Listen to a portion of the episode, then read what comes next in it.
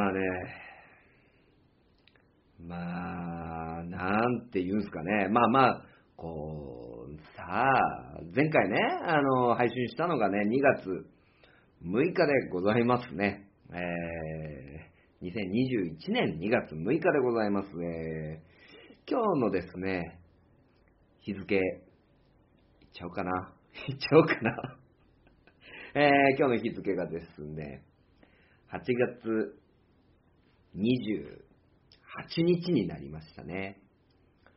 おおよそ6ヶ月半。すいませんでした。いやいや、もう、何に対してね、もう、こう、謝罪をするべきかわからないんですよ。ね、僕的に。ね。この、まあ、普通ってさ、大体ね、あの、パーソナリティの人、この間ね、あの、ポトフさんも言ってたけど、いやー、3週間休んじゃってね、みたいな、ね、話をしてましたけども、え 僕に至ってはね、えー、6ヶ月半な、な、な、な、もう本当ごめん。本当ごめんなさい。まあまあ、謝って済むかと言われたら済まないかもしれないんですけども、まあまあ僕にはね、僕のペースがある。開き直ったね。開き直ったね。いやいや、僕には僕のペースがあるじゃなくて、6ヶ月半ね、あの、更新してないポッドキャストって、もうそれはすでに最終回なわけなんですよね。まあ、最終回、前回ね、2021年の2月6日にね、えー最終回して、まさかね、あの更新されるとは、えー思っていない勝手なラジオリスナーの皆様、えーこんにちは、えー書店ボーイです。えー喋ります。勝手なラジオ第150回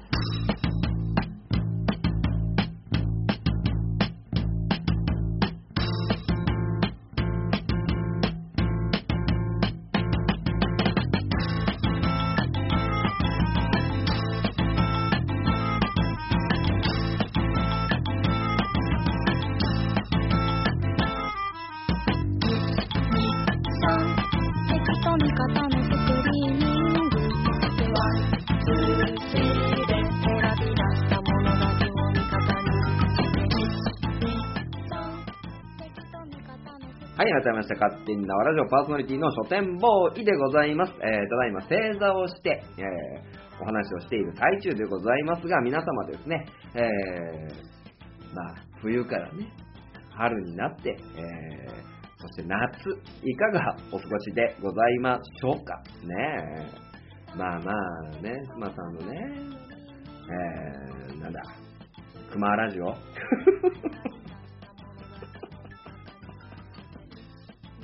適当なこと言ってるなまあそしてね、あのグリーンさんね、えなんかご結婚おめでとうございますみたいなね、あの、ポッドキャスト向けのですね、えーご挨拶をさせて、えーもらいまして、ね、えーまあまあ、そういうこともありつつ、まあ、勝手に縄ラジオというものをですね、えーこれからどうしていこうか、みたいなところもありつつ、まあ何かね、えーこういう風に残さなきゃいけないなと思っているんですけども、えーただね、えー今回ね、一番、一番ですよ、僕がね、この勝手になラジオを撮らにゃって思った理由に関しては、まあ僕、引っ越しをね、あの、したんですけど、まあまあ、引っ越ししてね、今まではね、なかなか人をですね、えーあげれるような部屋ではなかったんですけども、まあ、えー人を部屋にあげれる状態になって、えーちょっとアクセスの良いところに引っ越しをして、えーまあ、その場所に目をつけたですね、えー東海座プロジェクト、そして東海座原作者のですね、えー藤もっちさんがこの部屋を収録で貸してほしいっていうね、えーことを言うもんですからね、えーただ、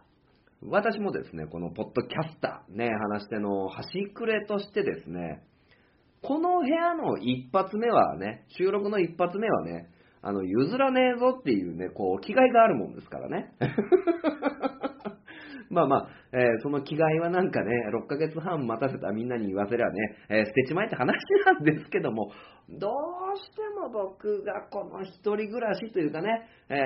ー、引っ越しをして一発目の収録は僕がやりたいっていうね、ところが一番大きな原動力でね、お話をさせて、え、もらうっていうきっかけをね、作ってもらったっていうところではね、いいのかなと、えー、思っております。ちょっと久々すぎてね、あの、オープニングが、えー、長くなってしまってますけども、まあ、そんなこんなでね、この勝手に縄ラジオ150回です。150回、えー、何を、まあ、喋ろうかというところ、そしてこの6ヶ月半、ために溜め込んだものがね、いっぱいあるのでね、えー、それを出していかないとなというところで、えー、前半、題して、お久しぶりぶり。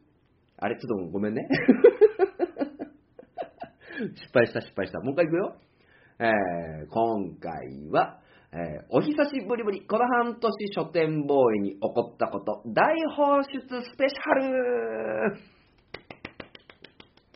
これね、夜中に撮ってるんでね、えー、テンション上げていいのかどうか、そして引っ越したばかりなのでね、この声が届いてないかどうかみたいな、えー、ところもですね、皆さんお楽しみください。ということで、お久しぶりぶり、この半年書店ボーイに起こったこと、大放出スペシャルと、えー、題しましてですね、ちょっとね、一気出しをしようかななんて思っております。そしてね、まあ、半年、ね、えー、溜め込んだ間にですね、紹介したい本も若干あるということでですね、えー、今回はね、本の紹介を2冊、2冊というか2タイトル、えー、したいなと思っております。もうこの段階で長丁場になるって分かったでしょ？あとこの俺のオープニングトークね。えー、ということで、えー、紹介させていただく本、1冊目は、えー、中卒ワーカーから始める高校生活、佐々木実著。と、えー、離婚の新常識、別れても二人で子育て、えー、柴橋聡子さんの、えー、書かれた本のですね、2冊ね、えー、まあね、これ、もしかするとよ、もしかすると、この前半のトークがですね、まあ、だいぶ長くなるんじゃないかっていうね、あの、ことも踏まえ、もしかすると間に挟み込もうみたいなね、えー、まあ、ちょっと味変ですね。その味変の意味も含めてですね、えー、その2冊紹介させていただこうと思っております。もしかしたら前半さらっと終わるかもね、えー、わからんけど。えー、ということで、まあ、この勝手に縄ラジオをですね、えー、やっていこうと思っておりますので、えー、よろしくお願いいたします。それでは始めてまいりましょう。勝手に縄ラジオ、この番組は愛知県東海市に住みます書店ボーイが勝手にお送りするラジオです。スタートします。久々。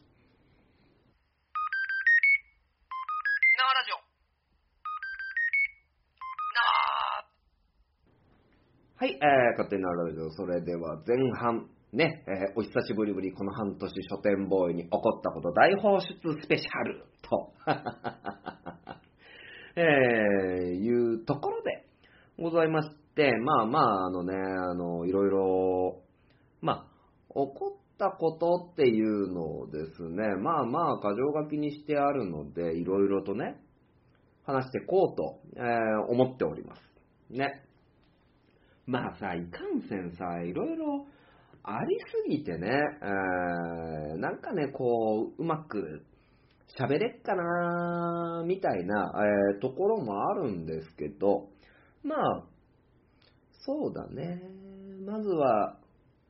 キャリアコンサルタントから、えー、行きましょうかね。えー、キャリアコンサルタント、えー、前回お話しさせて、えー、もらった時に、えー、お話ししたのは、まあ、キャリアコンサルタントとして、えー、名古屋市の公共事業に、えー、少し関わらせていただいていて、えまあまあ、それぐらいだったよな。あんまり大きなことね、え細かなことっていうのは、えお話しできないものですから、まあそういった部分でね、キャリアコンサルタントとしての道を踏み出していたよっていう、えー、お話をさせてもらっていたと思うんですけども、このまあキャリアコンサルタントのまあ動きっていうのは、まあ、徐々に徐々にですね、あの進んでは、えー、来ております。えーそうですね、えー今年度も引き続き、えー公共事業の方をやらせて、えーもらっているんですけども、えーいろいろとですね、えーまあ、法人というか、企業向けというか、えーそういった、えー内容っていうのも出てきて、えーおりまして、えまたですね、その、学生さんとは違う企業の悩み、企業の従業員さんの、え悩みというところに、え入っておりまして、またその感覚というか、え年代の違いというか、えーまた求められることの違いとか、えーそういったことをですね、えーまあまあ、再度ですね、いろいろ学びながら、えーやらせてもらっている最中でございます。ね、で、そのキャリアコンサルタントの知識っていうところ、えー当然、ね、あの、昨年度1年間は、えーまあ、学生さん向けの面談の体験、初年度の体験、いろいろ経験をしてきた。ということをですね、踏まえながら、えーまあ、面談としての、えーベースっていうところ、まあ、面談を実施したっていう経験ですよね。えー実施したっていう経験、えー相手の話、えーカウンセリングをする際にいかに相手の、えー人の話を聞いて、今何を考えていて、何に気づいていて、何に気づいてなくて、みたいな、えーところを考えるというですね、技能ですよね。で、そういう経験ですよね。そういう経験を、えーいかに今回は、えー法人の従業員さんの、で、企業が求めること、みたいなところに落とし込みながら、まあ、さらにですね、えー面談の精度を高めるというか、メンタルヘルスの、え向上のような、えところを、えーいろいろ習熟、えしているところでございます。本当にね、あの感覚としては全然違うで、えー悩み自体も全然違うし、でもっと言えば、えーまあ、学生さん対象っていうことで、まあ、高校生までだったら18歳かな、18歳までのお話を聞くっていうところ。で、下手すればそこの生徒さんの親世代の人も話を聞くっていうところもありまして、えー僕自身ですね、逆にその法人向けの、えーカウンセリングを、えー実施させていただくにあたって、えやっぱりですね、あの次の面談で考えることがいろいろ変わってきてはいるんですよね。えーまあ、捉え方だったりとか。で、それがね、結構良くも悪くもなんですよ。やっぱりね、えーどうしても自分の知識、知識ね、知識が増えていくと余計なね、あの、ことも伝えたくなってしまうっていうのがですね、まあ、こんだけね、僕がね、あの、おしゃべりなのをですね、皆さん分かってると思うんで、あ、伝えたいんだろうな、みたいなね。でも、そんなキャリアコンサルタント嫌だな、みたいなね、えー聞くことに特化しない。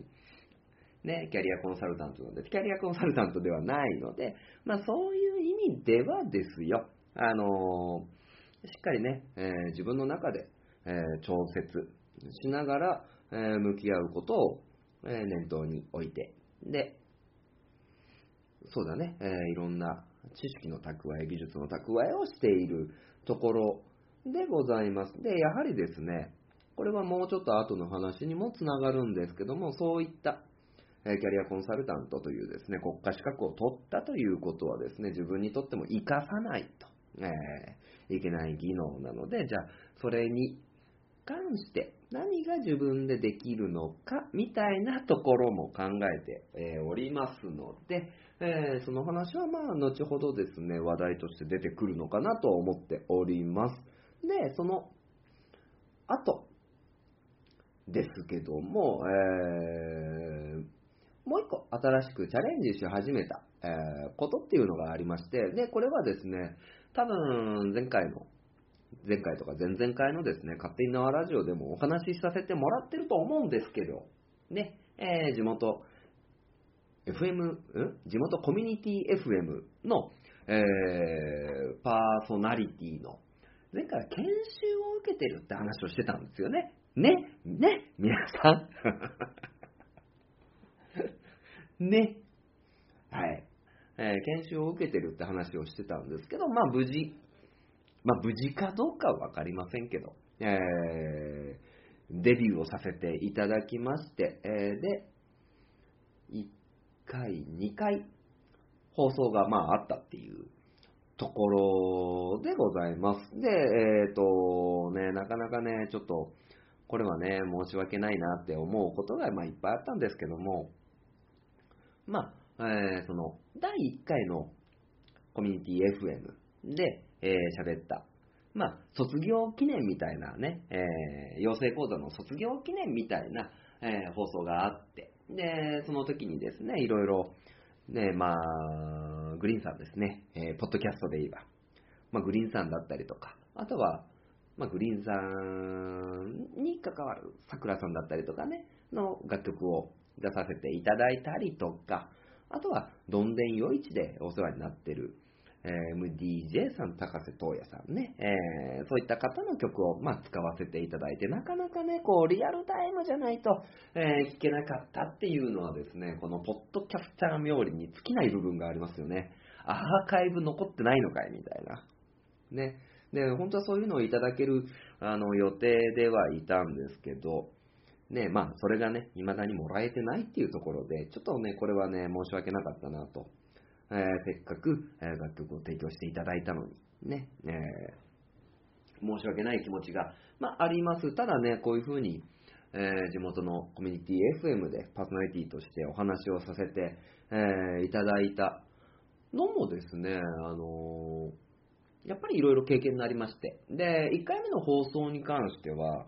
えー、なんていうんですかね、まあ、卒業記念で好きに喋ってええよ、みたいな、ご褒美だよ、みたいな、えー放送に、まあ、な、なったんですよね。えーで、えー内容等々もね、まあ、ほぼほぼ、まあ、ほぼフリーで喋ってくださいぐらいの。まあ、ただ、原稿は書いてきてくださいねって当然ありましたけど。ね、えーというのがあって、まあ、えーなんていうんですかね、原稿の期日もね、まあ、ある程度緩かったりとか、まあ、したんですけど、まあね、やはり、こう、やっぱりね、レギュラーとなるとね、レギュラーっていうと、まあまあ、なんだろうね、偉そうだね。まあ、レギュラーというか、その、まあ、卒業生と、えー今までの、えー養成講座を卒業した主任パーソナリティという、えー方々が、えー、じゅんぐりじゅんぐり、まあ、放送するようなスタイルの番組に一応名前も、えー連ねさせていただきまして、そういったところで、えーなんだろうな、収録して、それが、えーコミュニティで FM から配信される、配信というか放送されるっていう、えーことがあって、やっぱりそこに名を連ねるっていうことは、ね、ものすごく、あのー喋ることに対する責任みたいなことがあるんですよね。そりゃそうですよ。6ヶ月、ね、半もね、待たせちゃダメですよ。もういいか。でね、例えば今、僕今ペン持ちながら喋ってるんですけど、まあ、こういう時期なんでね、あのリモートで、収録させてもらったんですけど、まあ、このペンの音一つ、ね、千式さんはペンカチカチやるの癖ですよね、とか、えーで、その時僕が放送させてもらった、えーテーマはですね、人それぞれっていうですね、ことで、えーまあ、人それぞれに関するエピソードから、人それぞれってどういうことで、人それぞれって悪いことじゃないよねでエンディングみたいなあの形で、えーお話しさせてもらったんですけど、この流れというよりも、もっと、えー例えば流し聞きする人に対して、えーもっと雑誌のようにね、えーいろんな話題、えー切り口の違う話題っていうのを出して30分構築しないと、やっぱりね、えーフックが効かないっていうこともああるよっていう話もされて、うん、確かにそうだなっていう。確かに、えー僕がね、あの、どんでん夜市で MC をさせていただくときも、毎回毎回ね、ずっと同じ、毎回というか、ずっと同じ話題、ずっと同じ、えートークの内容で進んでいくと、やっぱりね、聞く方も飽きてくるので、そういう意味では、何かね、あの、フックをしなきゃいけないなっていうところもあって、じゃあ、次はですね、えー次10月だったかな ?10 月にですね、また収録があって放送されるものですから、そういった時にどういう放送にしようかな、みたいなのも、まあ考えさせてもらっております。まあまあ、こういうふうにね、お話をして、まあ、なんて言うんですかね、久々なんですけど、こう、原稿を作るっていうね、作業、舐めてた。本当にね、これ舐めてたんですよ、僕。ね。まあ、今、このね、勝手なラジオ。150回っていうのは、なんなんだろう。な、僕全部書いてあるとしたら、えー勝手なラジオ150回タイトルね、えーもう何を謝罪したらいいかわかんないよ。って書いてある。オープニングトークと、えー今回の前半、えーお久しぶりぶり、この半年書店ボーイに起こったこと大放出スペシャルって書いてあるのと、えーキャリアコンサルタント、法人向け、地元、コミュニティ、FM、引っ越し、うーんどのよいちみたいな、ね、箇条書きで書いてあって、それを今、えーもう組み立てながらね、あの、お話をさせてもらってるんですけど、やっぱりコミュニティ FM でお話しさせていただくっていう部分では、これでは、えー、なんだろうな、このやり方は通用しない。ね。まあ、今確かにね、時間も気にせず喋ってるし、えー内容も気にせず、内容は気にしないこともないですけど、えーもっとシュッとスリムに、えーお話できるように、かいつまんでポイント、ね、時間が限りがありますからね。で、なおかつ、えー他者から見て、えー例えばディレクターする人から見て、キャッチーなのはどことかね、そういう他者の意見が入っての収録をさせてもらってるので、そういう意味では、ね、またカチッてやったね、こういうね、形式で、まあ、この形式はこの形式の良さがあるんですけど、コミュニティ F には M にはコミュニティ FM、FM の、えーラジオ局としての、えー定石がね、えーありますので、まあ、そういうところをちゃんと覚えていって、両方できるね、えー書店ボーイ、ね、まあ、千式正宏でやってますけど、になりたいなと思っておりますので、まあ、そういう意味では、非常に勉強させて、えーもらっているなと思っております。まあ、このね、ポッドキャストの形式が好きな人がね、あの、多いと思うんで、まあ僕はね、勝手なラジオはこのペースで行きますが、行きますが、ね。でもさ、やっぱり話すのって奥が深いよね。MC とかさ、まあ、どんでんよいち、ちょっと飛ぶけども、どんでんよいちでさ、MC やるときもまたちょっと違いますもんね。話し方は。ね。まあこれ今僕が喋ってるのは、ポッドキャスト用の喋り方。で、えーこれを応用した形で、えーポイントをかいつまんでキャッチーさの他者の目線が入ったコミュニティ FM、F、FM というかラジオ用の放送局用の喋り方っていうのをコミュニティ FM でしている。で、それとは別でこのね、あの、どんでんよいちでですよ。えー MC、司会をやるときっていうのは、また違うこと考えてるんですよね、これ。これ、あの、今からね、あの、書店ボーイ千式正宏のですね、MC 講座しますんでね。今から、ここだけ切り抜いて MC やりたい人覚えてくださいね。なんて、えー、ちょっとね、あのちょけましたけど。なんていうんですかね、やっぱりその、MC 用の喋り方っていうのは、やっぱりそれはそれで違うので、えーこんその、司会、MC っていうと、もう目の前に人がいるっていうね、えーまあ、いわゆる生感っていうところと、えーポイントとしては、えー舞台で、ステージで何かをやる上では、絶対にこっちを見てもらわないといけないんですよね。で、僕は司会なので、目立たなくていいんですよ。ね。で、そのステージで演奏する人、パフォーマンスする人、何かを見せたい人、何かをコマーシャルしたい人っていうのが目立つようにどうするかっていうことを考えるんですけども、えーよく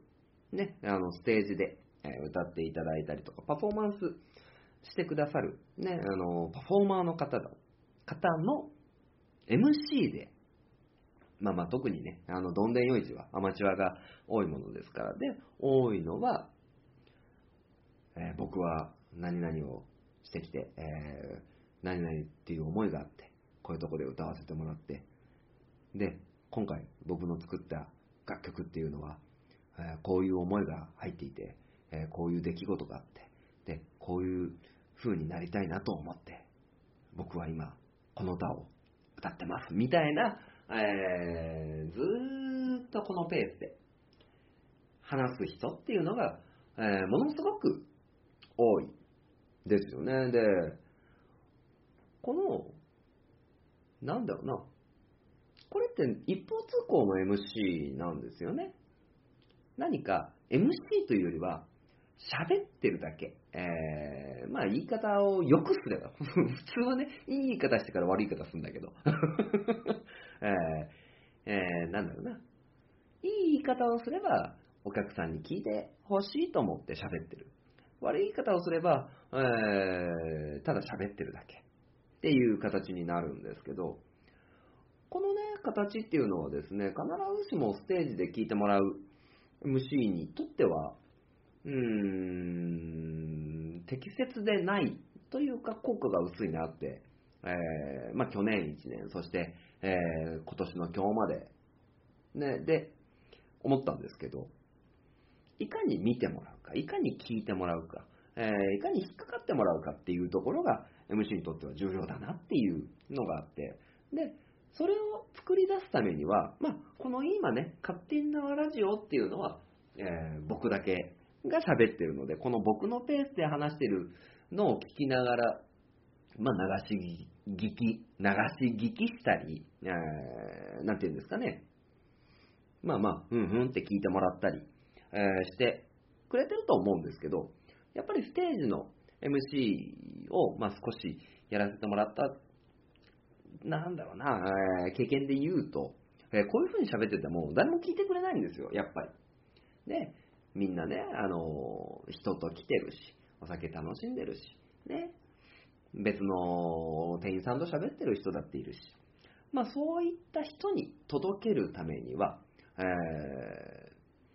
フック、違和感、引っかかりっていうのを作んないといけないなと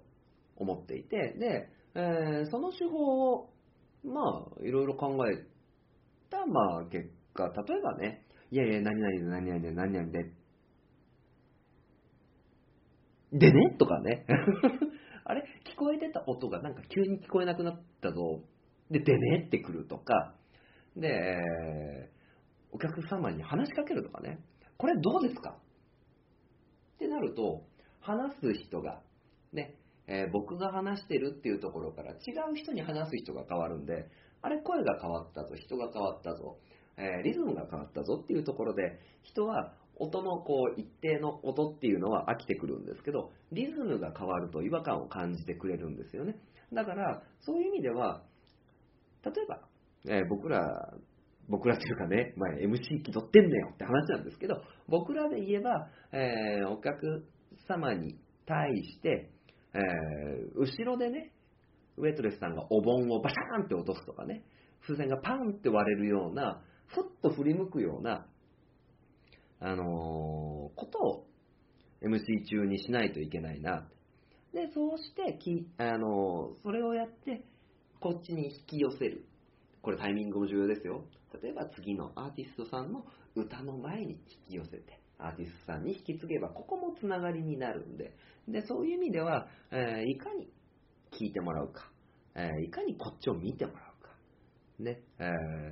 ーで、いかに客席を見て、あ、ここが聞いてないな、あ、ここの人は聞いてるから多分大丈夫だな、とかね、えーそういったことを考えながら、えっ、と、なんだろうな、えー MC、司会っていうのを、まあ、するようになったなっていうのがありますね。まあ、なので、そういう、ポッドキャスト用、コミュニティ FM とかラジオ局用、そして司会用。で、それプラス僕は、えーキャリアコンサンコンサルタント用のね、あのトーク。まあトークというかね、これは聞くんだけど、これはもう質問形式でね、うんうん、いや、そうですよね、とかね、うん、そういうのも覚えてくんで、いや、僕のね、トークスキル、コミュニケーション能力はね、だいぶ高まりましたね。みんな飽きてない？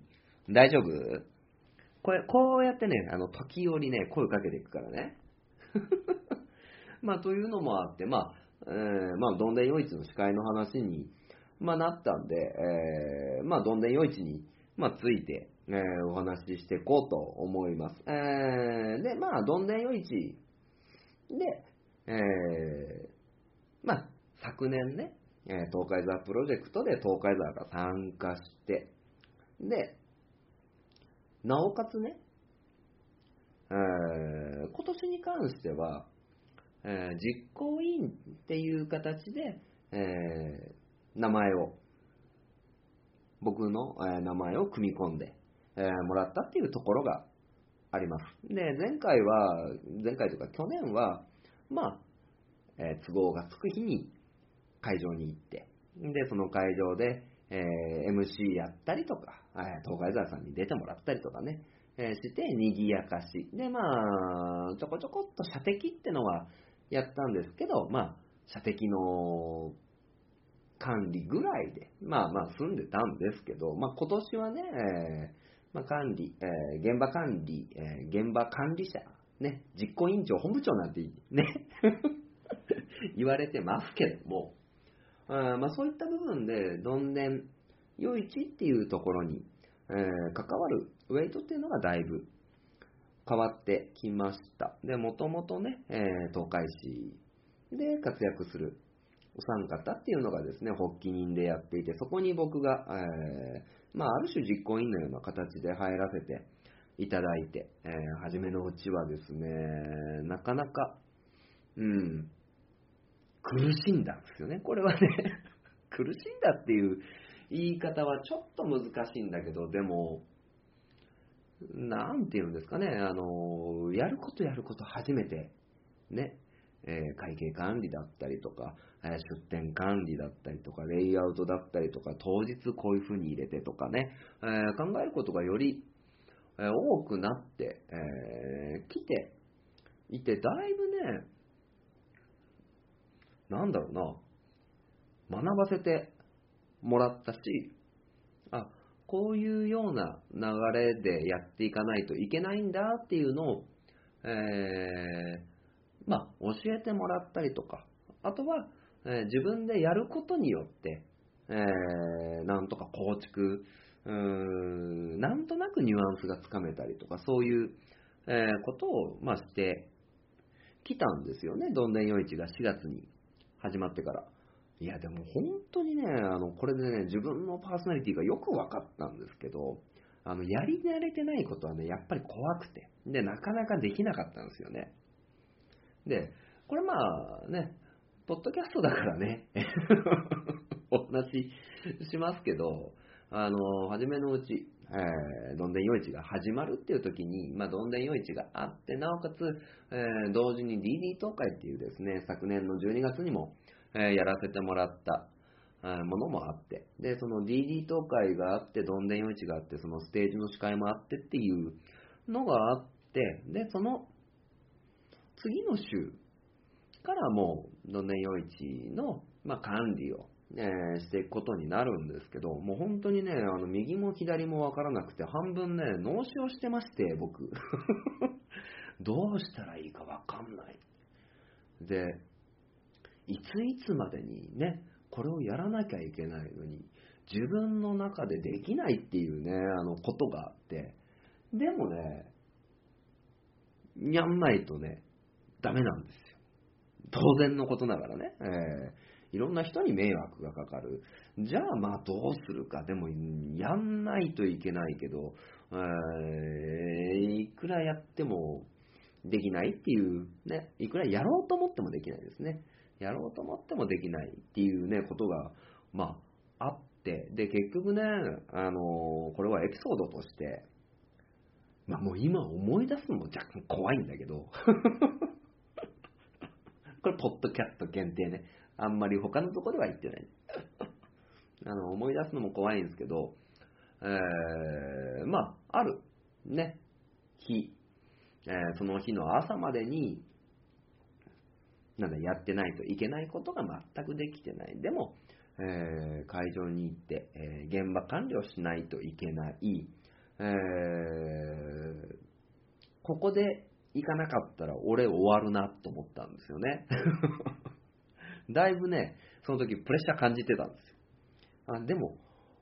終わるわけにはいかん。むしろこっから始めないといけないんだから、こんなとこでへたってる場合じゃないぞ。ただ、うーんちょっとパソコンの前には、えー立てれない。えーパソコンの前に立って、えー物事を考えることができないっていう、ね、状況になったもんですから、じゃあもう俺は環境を変えようと。ね、今、このね、部屋の中で、えーああだこうだ、あもうダメだなんて考えててもしょうがないから、もうね、その会場に行っちゃおうと。それがね、えー通常行く、会場に行く予定の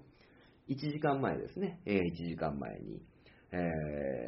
ー車に乗って出かけたんですけど、えーもう本当にいろんな人のね、えーなんだろう、連絡もブッチしてるし、ね、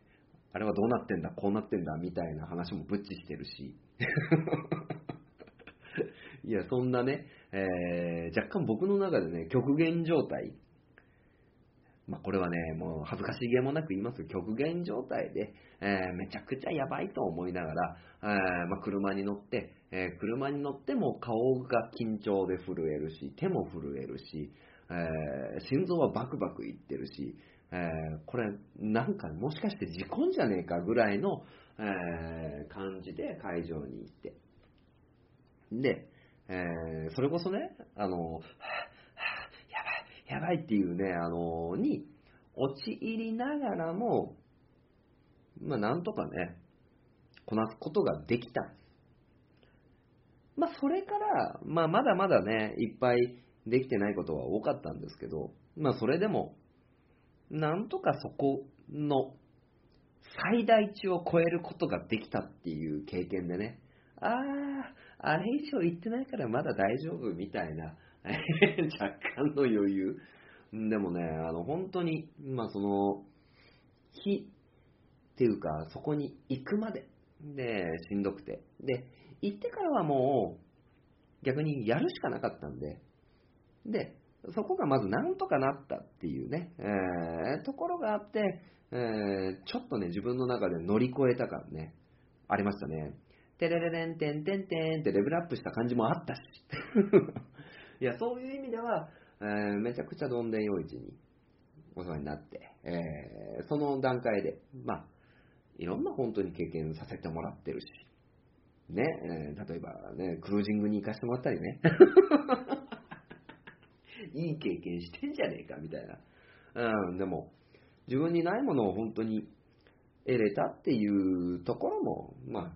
一つですよね。で、残念ながらね、このどんでんよ市は、まあ今8月28日、え8月26かな ?7 かな？緊急事態宣言が出て、え12日までですけど、一応9月末までは、どんでんよ市休止という決定をさせていただきましたので、まあそういう意味ではですね、まあちょっとね、なくて、どんでんよ市なくてしんどいんですけど、まあ、ただ、その間にですね、本当に、え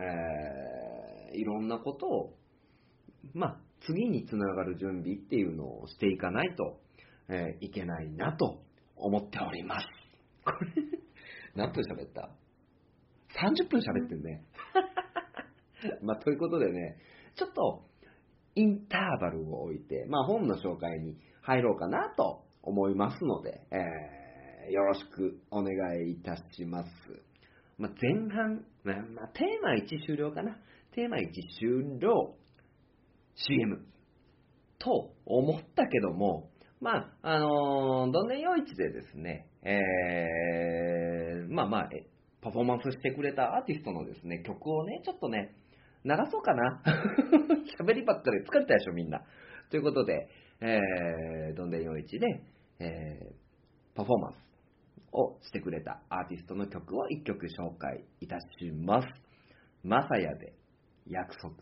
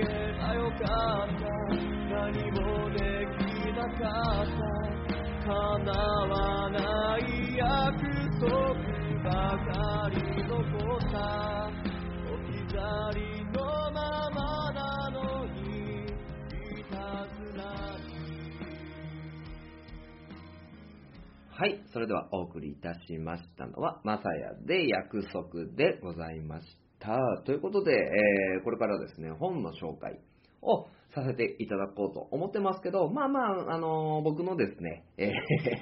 あの、ブリブリスペシャルなので、えーまあ本の紹介は、ちょっとね、あのー少しライトにお話しさせてもらおうかなと、え思っております。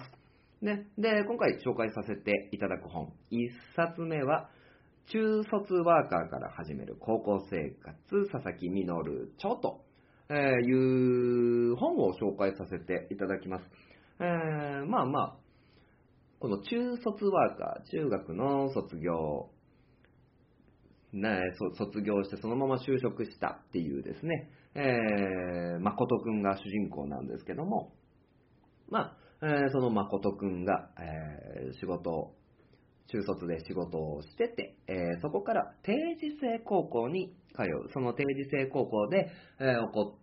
る人間関係について、えー話していくというのと、え彼の取り巻く、え人間関係、え環境、家庭環境みたいな、えところが軸に、えお話が進んでいきます。で、もともとこの、なんだろうな、誠くんの、えーお父さんっていうのは、えー犯罪を起こしてしまった人。で、それがきっかけで、えーお母さんも亡くなってしまい、えーこの誠くんが、えー年下の妹、年下の妹って普通だね、妹のマーヤちゃんっていうのを、えー育てるために、まあ、養うためにですね、えー中卒で働き、え始めたっていうところから物語が始まります。で、えーこのマーヤちゃんが中学を卒業して、定時制高校に、えー通う。まあ、このマーヤちゃん、マーヤちゃん、マーヤちゃんって言ってるとね、あのいろ いろんなマーヤがいるんでね、あれですけども、えーそこで通うっていうところから、えー自分自身は定時制高校に行くつもりは全くなかったんだけども、えー今度、今働いてる職場で教育係をもともと任されていたのに、その後に入ってきた大卒の、え新入社員が、え現場の管理をするというところで、え自分自身裏切られたと感じてしまい、えこんな職場であったらというところで、まずは定時制高校に通うっていう選択をします。で、定時制高校に、え通うメンバーにも様々なメンバーがいて、えまあ、これはですね、ちょっと見ていただきたいですけど、その、いろんな事情で通常の高校というか、普通の昼間、お昼間にやっている高校に通えなかった、えーお嬢様。そして、そのお金持ちのお嬢様の家の使用に、えーちょっと不良のお友達。そして70歳を超えたおじいちゃんの同級生。で、えーそして、子供を育てながら、仕事をしながら定時制高校に通う、えー二十歳の女性と、えーそういったいろんな人たちに囲まれながら、この誠くんっていうのは定時制高校に通いながら、えいろんな経験をしていきます。ただ、えー彼の中では根深い闇があって、え父親っていうのをですね、えー犯罪者扱いされて周りからレッテルを貼られて、えー周りにいろんなことを言われてきたっていう経験が彼の成長を、えー足止めしていくんですけども、その上で、えいろんな同級生たち、え職場の先輩方と、えどのような関係になっていくのか、え彼の、え心の課題っていうのは解決できるのかっていうところで、え成長物語としても、えーこの本っていうのは優秀なんですよね。で、佐々木実さんって方も、もともと定時制に通ってたっていうこともあって、その経験談が、えー経験談が、えーふんだんに組み込まれて、えー物語の、えリアリティっていうのを、まあ、増してます。でね、まあまあ、あらすじ的な紹介はここまでなんですけど、もともとね、この中卒ワーカーから始める高校生活っていうことで、えー自分が昨年度キャリアコンサルタントっていう仕事をしていて、そのタイトルに惹かれて読み始めたんです。で、そのいろんな、えー世代の人が抱える不安だったりとかね、えーいろんな問題だったりとか、それが解決されるものもありながら、解決しないものもありながら、どんどん進んでいくっていう、えーテイストの漫画、ね、コミックなんですけども、このね、なんだろうな、僕が、えーまず一つ挙げたいっていうのは、なんて言うんですかね、あの、まあ、一般紙にあるようなドラマティックではないって言い方は難しいんですけども、そこにある真実味っていうところがものすごくあって、この本っていうのをですね、読んでると、えー登場人物の人たちがみんなふわふわしてるっていうね、えー要するに、えー自分の理解を深めれてなくて、自分がどういう人間か分かってなくて、え悩んで悲しんで、えーその中でも、えーどうしていこうって自分で、ね、えー決断をして進んでいく。でも、それがうまくいかない。えそれがうまくいった。そういう経験の、え繰り返し、経験のスパイラルっていうところで、えーなんていうんですかね、えー決して箇所にとどまらないように物語は進んでいくんだけど、えー登場人物、みんなの立ち位置は一箇所にとどまらざるを得ないっていう、えーこのですね、不思議な、まあ、なんていうのかな、えー人間の心模様というか、えーそこがですね、あの、非常に現実的に、えー感じられるっていう部分がものすごくあります。で、当然、その定時制高校に、えー通うっていう題材ではあるんですけど、でもそこに、えー通う人たちっていうのは、まあ当然ね、あのなんていうのかな、そこに通う理由があって、そこに通う理由によっていろいろ悩んでっていう、えーことが、まあ多くある。で、えー僕自身ね、この本を読んでいると、なんていうのかな、えー自分自分の、ね、支えがなくなったような、あのすごくうん不安定な気持ちになるっていう。で、その上で、えーある種自分に置き換えながら、自分だったら、えああするだろう、こうするだろうっていうことを、え考えながら、え過ごしていくことができる。で、まあ、まだね、この本、続刊中なんで、えー終わってはないものですから、僕もまだこのエンディングを知らないんですけども、今15巻まで、えー出ているんですけども、この1巻から、えー15巻っていうね、えーあの、関数の中でいろいろなことを思ったし、気持ちの起伏も起こったし、そうだな、やっぱり読んでて、えー感じる自分の支えがなくなるっていう感覚っていうのを感じさせる、えー漫画っていうのは、うんと、なかなか多くないのかな。いや、中にはですね、あるんですよ。例えば、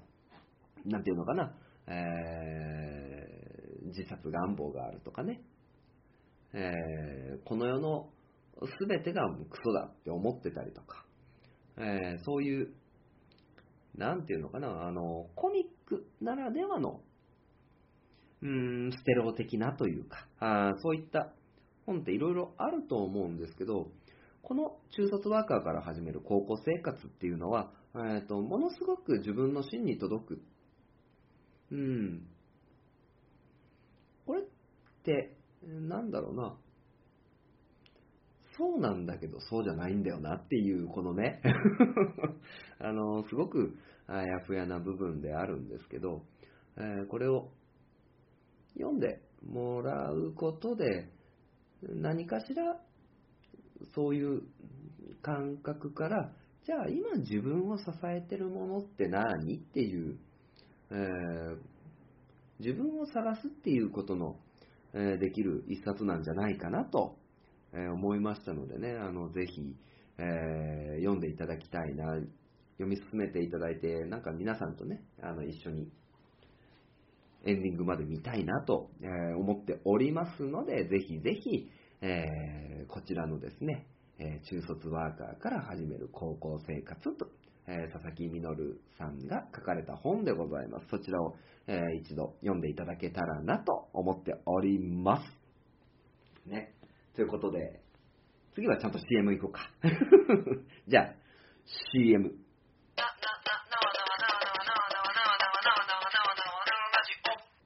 はい、えーそれでは勝手に縄ラジオね、えーまあまあ今回スペシャルですのでね、さっきのね、なんだ、書店ボーイの半年大放出スペシャルでね、えーお話しさせてま、まあ、噛んだ、させてまって言っちゃった。そしてね、だんだんこのね、今ね、深夜4時でございます。この、上げていいのか下げていいのかっていうね、不思議なテンションの書店ボーイをね、あの、楽しんでください。ということでね、えーまあ、ここからのお話っていうのは、まあ、半年を、えー振り返りつつ、まあ、今後、まあ、どうしていこうか、みたいな、えーと、部分の、えーお話をさせてもらおうと思っております。で、えっ、と、まあ、どんでんよ市が、まあ、9月30日まで中止になってしまうっていう、ね、こともありまして、ただその、ね、えーまあまあ、それまでね、ずっと金、土、日、金、土、日とね、えーあと祝日と、えーどんでんよ市に参加していたので、あ、でちょっと一個聞いて、一個聞いて、あの、8月のね、お盆期間、稼ぎ時なんですよね、本当に。ね。たださ、大雨、ね。本当に、まあ、本当は、なんていうのかな、アルコールが出て賑わって、えー出店して、えーくださる方もね、あの人が集まって、ね、商品が、利益が出てっていうことをね、あの、ものすごく考えてたんですけども、雨でね、ほぼほぼ中止になるっていうね、ことが、えー起きまして、まあちょっとね、がっくりして、本当にさ、雨で中止になって、できねえじゃんって言ってる中で、今回のね、緊急事態宣言でね、え開催すらできないっていう状況になってね、まあ、まあ、もうっていう 感じになっております。えーで、まあ、言っててもしょうがないんでね、あの、新しいことをまあ考えていこうっていう、まあ新しいことっていうか、これはね、あの、本当は並行してね、いろいろやってるんです。やってるんですけど、まあそこにちょっと力を入れて、えーやっていけたらなと思っておりますので、まあそのご報告をですね、させていただこうと思っております。で、えーまず、一つ、えー引っ越しをしました。まあもともとね、引っ越すよ、引っ越すよっていう話を、えーしていたんですけども、まあようやくね、あの、引っ越し先、えーも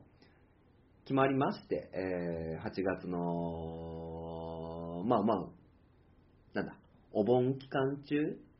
に、あの、ちょっとそういった休みがあったので、引っ越しをさせていただきました。で、引っ越しをしてね、中の整備もできて、えー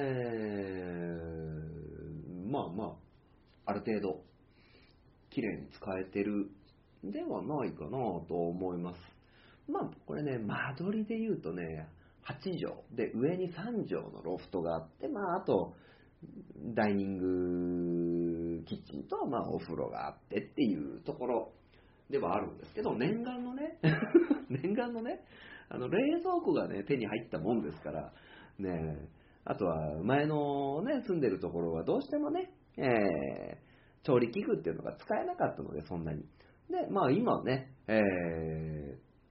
冷蔵庫使って、ね、冷やしてあるジンジャーエールを飲みながらね、こういうふうにお話しさせてもらっているし、まあまあ、なんだろうな、えー料理もできる環境になったので、少しね、あの、料理っていうのをやり始めてます。で、これさ、不思議なもんでね、えー料理ってね、あの、全然興味がなかったんですよ、僕。全然興味がなかったんですけど、まあ、環境が整ったらやるよねっていうね、えーまあ今まではさ、まあまあ、その、何？まあ僕に、ね、えーまだ家庭が あった頃、これはすみません、引きずってるわけでもなんでもないので、えー家庭があった頃に、まあ、いろいろね、えー元奥さんがやってることとかを見ながら、えーまあ、洗濯をこまめにするようになったし、で、まあ、例えばね、肉とかをですね、スーパーで、えー買ってきたら、その肉をですね、ちゃんと1回で全部使える量じゃなく、ちょっと小分けにしながらね、冷凍庫に入れたりなんかね、して、やってたりしますね。まあ、ということでね、まあ、この、今住んでる部屋っていうのを、まあ、なんとかね、えー仕事ができるような、え環境で、まあ、一番初めに喋りましたけど、まあ、もっちもね、あの、この部屋で、えちょっと収録をするみたいなところがあるので、まあ、そういう意味ではちゃんとね、えー打ち合わせだったりとか、えー何かができてっていうところ、何かを生み出すようなところになればいいなと思っております。ちなみにね、あの、ちょっと、どんでん夜市でね、お世話になってる方にね、あの、プロジェクターなんかをね、えー借りましたので、これをね、まあ今、今僕ソファーに座りながら、えーガラスのですね、まあ、サイドテーブルというか、なんていうんですかね、えー座座卓っていうんですかね、ガラスの座卓に喋ってる、座って喋ってるんですけど、で、その向こう側には、えー椅子に座る用のね、あのテーブル、まあちょっとしたもんです。ちょっとした。あそんなに大きいサイズのものではないテーブル等があって。で、えっ、と、極力物を置かないっていうコンセプトで作ってるんですけど、部屋作りをね。で、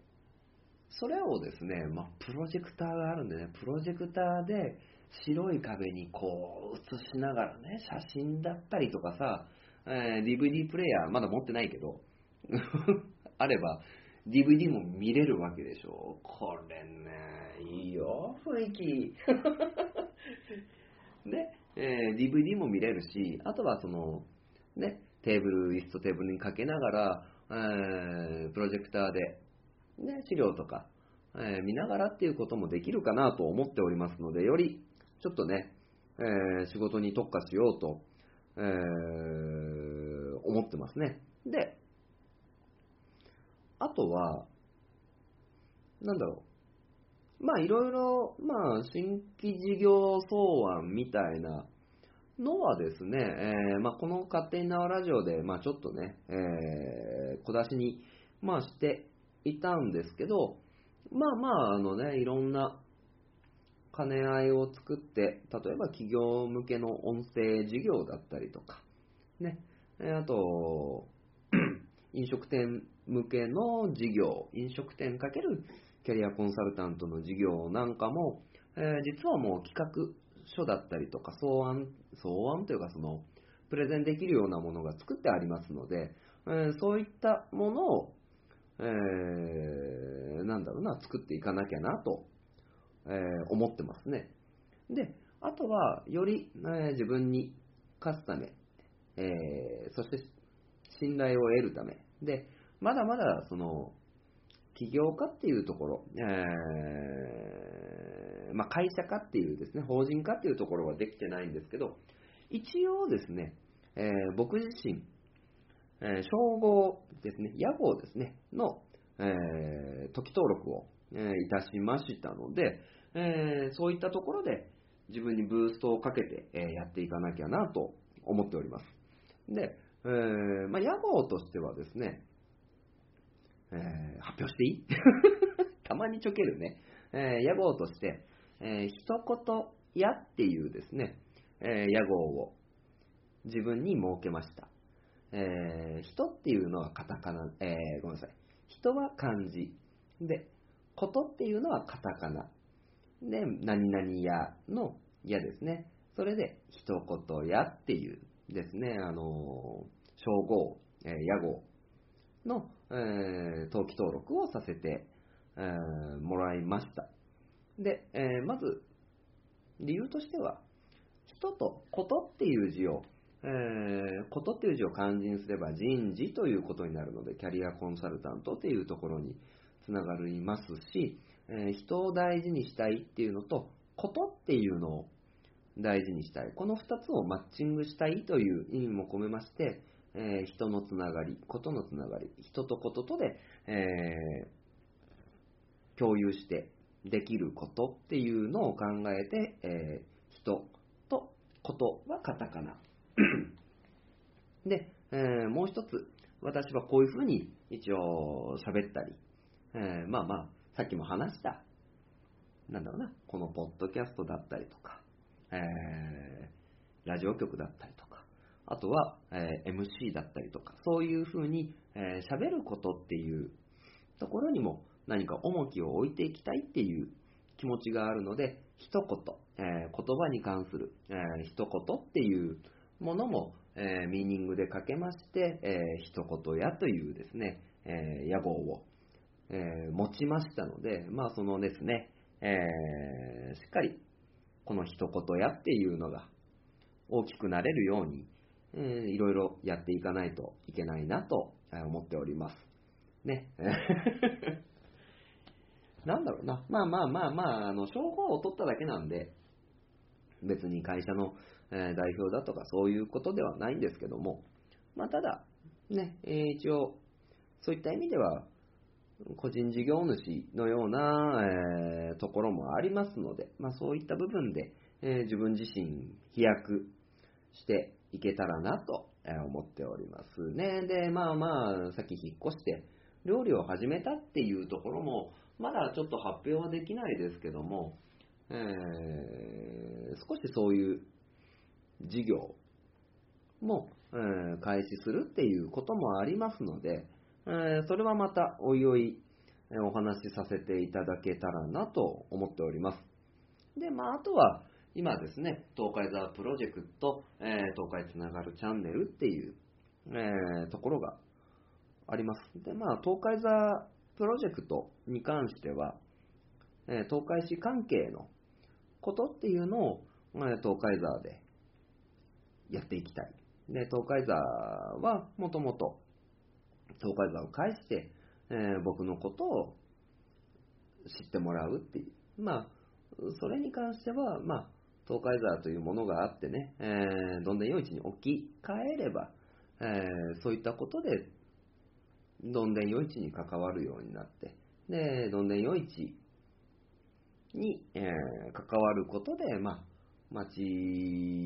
の人、えーまあ、行政の方、えーいろんな、えーなんていうのかな、まあ、いろんな立場の方とですね、あのやり取りができるようにえなっておりますので、そういう意味では、えー僕、書店ボーイ、千式正宏っていうのを、えー知っていただくっていうことが、まあ、できているかな。あとは東海座自身を、え盛り上げるっていうところで言うと、これは僕一人の、え力ではできないというか、え僕の、えー分野としてはなかなかわ、えーわからない部分があるので、そういう意味では東海座プロジェクトとして、いろんな提案とかもらえたらいいなと思っております。あとは、つながるチャンネル、今、えっ、と、東海座プロジェクトのメンバーの藤もっちが頑張ってね、あの、番組数増やしていろんな人と関わりを持って、えーやってくれていますので、じゃあ、これをよりメリットが出るようなものにするにはどうしたらいいかなっていうところを、まあ一応東海座プロジェクトの代表として僕が考えないといけないところなのかなと思っております。まあなかなかね、えーこの時期にいろんな提案をしてもみんな、えー苦しいっていうのが先に立つのでね、うん、難しいとは思うんですけど、ただそういう部分では、音声配信っていうものって、コロナ関係ないのでね、その音声配信の利っていうのを活かしながら、ね、えー何か、うーん、それこそ本当に、ポッドキャスターの人が、うん、利益が出るような、えー活動を作っていかなきゃなと思っております。実は、まあ、さっきお話しした、まあ、片方ですね、音声事業に関しては、えー一つ、企業さんに提案をさせてもらって、えーどうしてもね、えーと、そこは広報があるっていうことでできなかったんですけども、えーそのですね、まあ、一つダメでも、その次のところで音声を作ることによって得られることっていうのをですね、えーしていきながら、なんていうのかな、本当に、えー地域につながるっていうことをしていかないといけないなと思っております。で、あとは、まあ、これは、鋼のトマトでもお話ししたけども、えー地域とのつながりっていう、あーごめんなさい。これは、ちょっと言い方悪いな。えー地域のつながりを持ったポッドキャストの方といろいろやり取りをしたいな。まあ、もっと言えば、なんていうかな、えー地、地の産業を持ってる、えー方々と何か、東海市の、まあ、ポッドキャスターとしてね、えーやっていけたらなと思っております。まあまあ、当然ね、あの、東海市のことは大事だし、まあ、つながるチャンネルにね、あしきさんが出てくれたりとか、えー記載は、えー、木さぬきさん、岩井田さんっていうですね、ポッドキャストでラジオ配信してる、特に木さぬきさんは、えーふるさと大使で、まあ、何年も前からやり取りをさせてもらってるっていうこともあるので、そういう、うーん、ところで、まあ、東海市のつながりも大事にしつつ、ただ、みんなね、あの、東海市にとどまってないんですよね。絶対的に。あの、東海市の人が東海市だけで何かをやろうっていうのも、おそらく土台無理な話であるし、より貢献するためには、え外部で何か影響力を出せるような、えことをしないと無理なんだろうなと、え思っているので、えまあ、その足がかりの、えー一つとして、えまあ、そういったこともですね、徐々に考えていけたらなと思っておりますが、まあ、だいぶね、え 僕自身ね、えいろんなことを、え勝手に抱えているものもあれば、え今本当にやらなきゃいけないこともあれば、ね、えーいろいろ山積み状態、まあ、山積み状態にありがたいことになってるんで、えそういう意味ではですね、まあ、頑張ろうかなと。最後、最後、さらっとしたなぁうん、って思ってます。今後のね、勝手に縄ラジオ、どうしようね。いや、あのーまあ、正直ね、今の気持ちを、まあ、伝えるっていうね、あのーところのラジオなんで、まあ、そういうのもあるから、まあ、半年半、6ヶ月半が空いてしまったっていう、まあ、部分があるので、これを、このね、えー勝手に縄ラジオっていうものがですね、えーどう存在させていけばいいのかっていうのは、えーすごく悩んでますね。うん。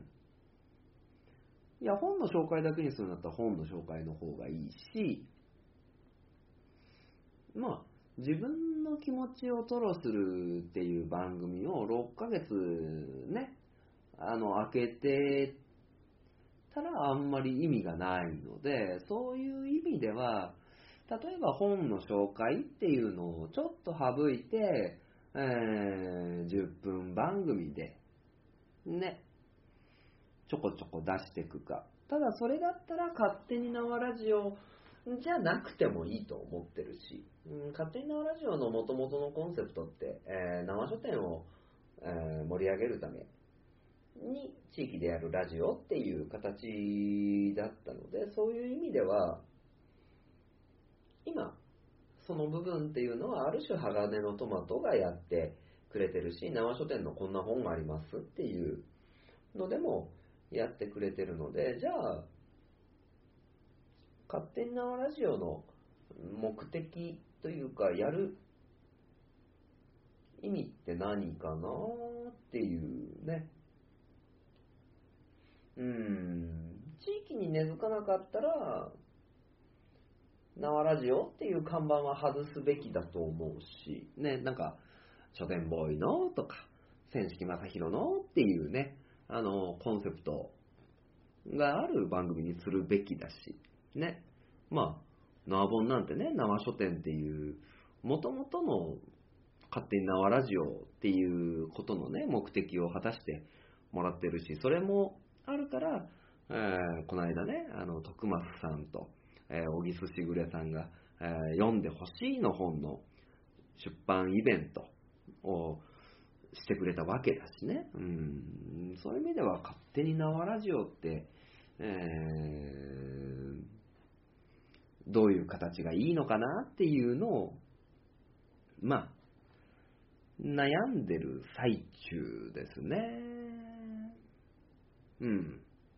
まあ、もしね、えー聞いて、こういう風がいいんじゃないみたいなのがありましたらね、えー教えていただければいいなと、えー思ってる次第ですね。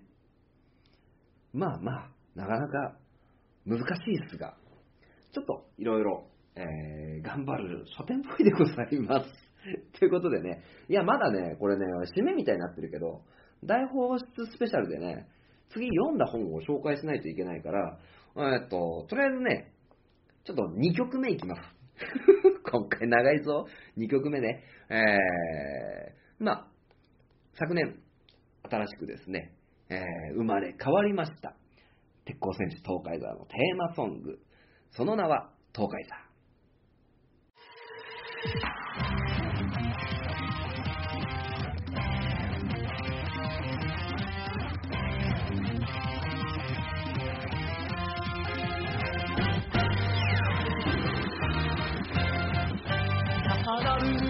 大地の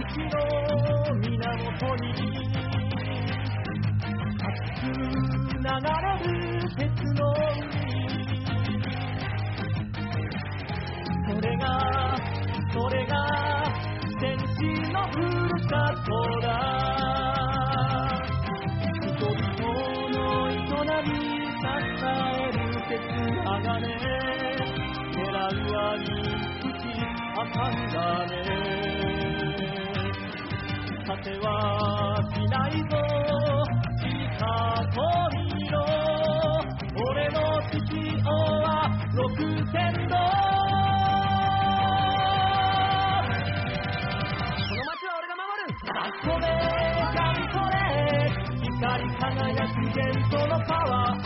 花と緑に囲まれた街の平和を守り抜け。戦う。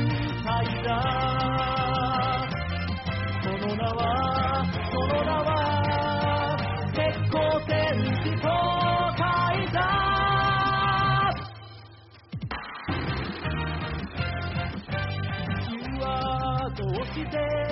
生まれたの地球は何でできてるの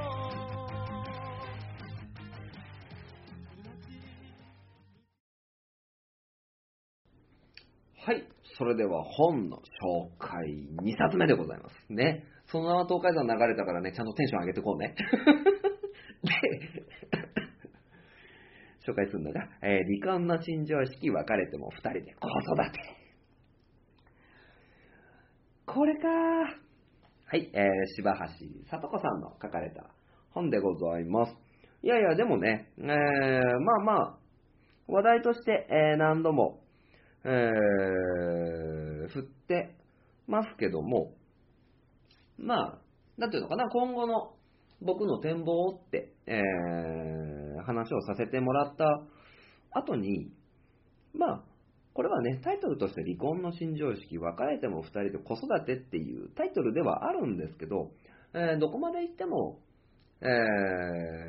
ー僕の中で、まあ、元家族だったとか、あと、ね、えー子供二人っていうのは、えー大切な存在だし、自分の支柱だし、えー自分が頑張る理由だしっていうね、ところがあるので、うん、まあまあ、夫婦関係としてはね、えーどうしてもダメになってしまいましたけども、じゃあ何かこの中でできることはないのかなっていうので、まあ見つけた本だったんですよね。で、えーまあ、この柴橋聡子さんっていうのは、まあ、共同養育コンサルタント、ね、えーっていうところで、えーいろいろ、その、別れるか別れないか、えー別れた後どうなっていくか。で、えーその後、どういう新しい家族の形を作るのかっていう、えーことで、えーいろいろご自身の経験も含めて、えー書かれた本になっております。で、まあ、その中でね、えーなんだろうな、夫との親同士の関係を作るコツとか、そういうワンポイントアドバイスっていう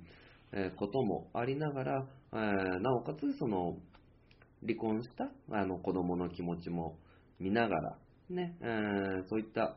部分で、え段階として、じゃあどういうような段階になってい、えーいくべきかっていうのが、まあ、書かれているんじゃないかな。まあ、その、なんていうのかな。一つですよね。あの、自分の意識の。で、まあ、離婚した後、もしかすると子供は、えーまた仲のいい二人に戻ってくれるんじゃないかとかね。うん。で、もともと子供が、えーなんていうのかな、もう別れた方がいいと思ってるのか、お子さんの年齢はいくつなのかとか、えーそういった中で、えーどういう形を、えーしていくべきなのかなっていうのをものすごく考えさせられた、え本だったんですよね。なんていうのかな。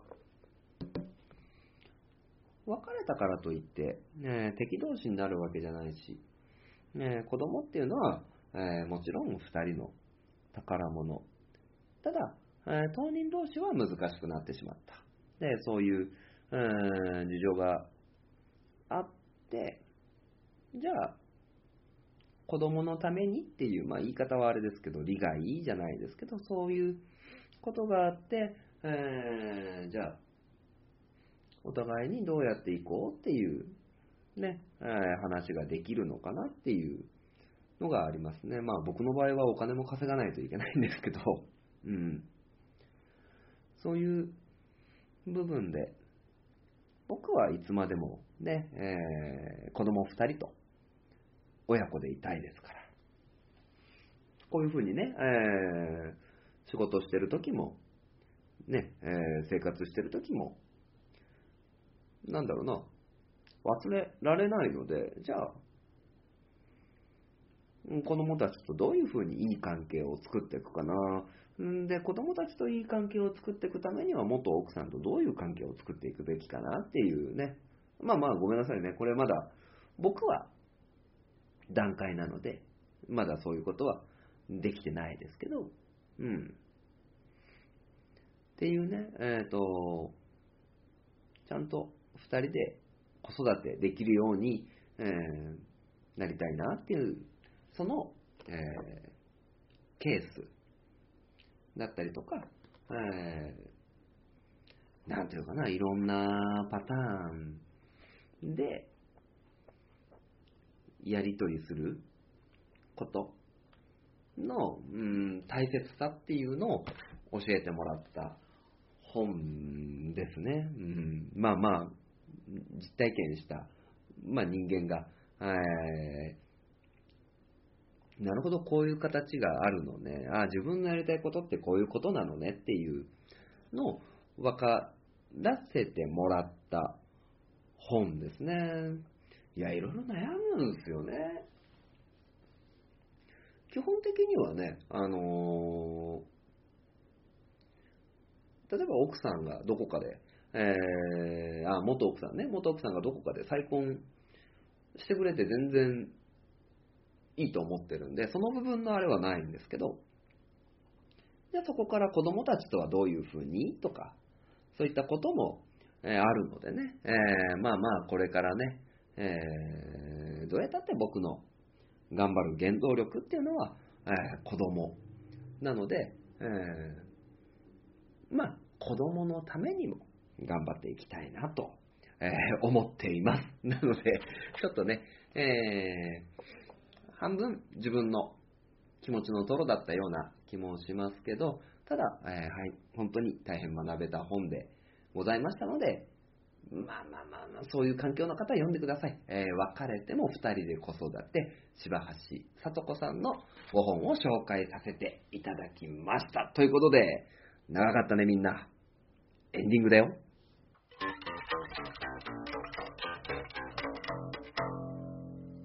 勝手なラジオ。はい、えーそれでは勝手に縄ラジオエンディングでございます。いやー、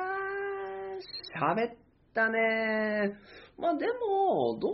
だろうなーだいぶコンパクトにまとまってるんちゃう？まとまってるよね。いやー、だからね、6ヶ月溜まるとさ、こうなるの。味が濃くなるのよ。まあまあね、えー逆にね、あのー本当にさ、引っ越して一発目の収録は俺がしたいって、えー思ってたところに、もっちが、いや、収録で使わせてくださいっていうもんでさ、僕も焦ってさ、撮るよね。いやいや、まあまあ、そういう意味ではね、えー逆に、そういうところで背中を押してもらえたかなと思っていますのでね、えーまあちょっと今後のね、あの、勝手に縄ラジオっていうののね、あり方っていうのは、なんかずっとね、あの、考えてて、どうしたらいいんだろうな、この、勝手に縄ラジオっていうものを。ね。まあ、最終回、うーん、今回最終回にする？いや、それは、それはないな。うん。まあ、東海つながるチャンネルっていうものもあるし、ただそことは、えっ、と、まあ若干違うってものを出していく必要性もあるしね。いやー、俺エンディングまで真面目な話したくね。エンディングまで真面目な話はいいわ。ね。えーと、まあまあ、そういう意味ではね、何かないや、やっぱ彼女かな いや、ないな。彼女は今んとこ、いやいや、でも色恋型大事でさ、この間もさ、まあまあ、ね、とあるね、あの、美味しい焼肉屋さんに行ってさ、でまあ、みんなでね、わーってやりながら、いや、でも、千式さん、あの子狙ってたでしょ、みたいなさ、話になってさ、いやいやいやいやいや、みたいな のになってたんだけども、まあね、なんて、できるときにできますよ。ね。もう、もう、そんな、まだ40ですよ、40。ね、もう最近なんか、最近ね、あの、なんだ、昔はもう家にいるときは自分で、えージョキジョキジョキとね、あの髪切って、ちょっと後ろ髪が長くなってきたら、あーちょっと切って、みたいな、ね、ちょっとこの切ったみたいなさ、感じでさ、やってたのに、もう最近はもうね、えー1000円カップで、もうこう刈り上げて、ちょっとオールバックにしてしちゃしちゃったりしちゃってくださいみたいなさ、感じで、ちょっとね、かっこつけながらね、やってる書店ボーイでございます。ね。まあ、ということで、えっ、と、なかなかね、えー今、こう、まあまあ前に勝手にラジオでやってたように、えーイベント情報、告知情報っていうのがね、なかなかなくて、えーね、結局できなくなっちゃって、ね。うん、長く経つんですけども、まあ、その状況に負けずにね、えー考えていけたらなと思っておりますんで、まあ、もうもしね、えーこの勝手に縄ラジオがいろんな、えー書店ボーイの進捗情報だったりを聞きたいよみたいなね。まあ、こう言っといて、お便りゼロなのはいっぱいあるから。まあ、結局、なんか自分で決めないといけないんだっていうのも分かりつつも、えーまあ、もしあったらね、参考にしてやっていきたいなと思っております。まあ、ということでね、えー長丁場なんで、えーもうね、まもなく5時になろうとしてますし、えー明日僕は9時起きだというところで、えー、ちょっと寝ようかなと 思っておりますので、まあ、そろそろね、えー、締めさせていただきます。次はいつになるのかなみんな予想する？次、勝手なラジオいつ配信するか。ということで、えー終わりましょう。勝手なラジオ、この番組は、愛知県東海市に住む書店ボーイが勝手にお送りしたラジオでした。次回、こうご期待、お楽しみに。首を長くして待っててください。おやすみなさい。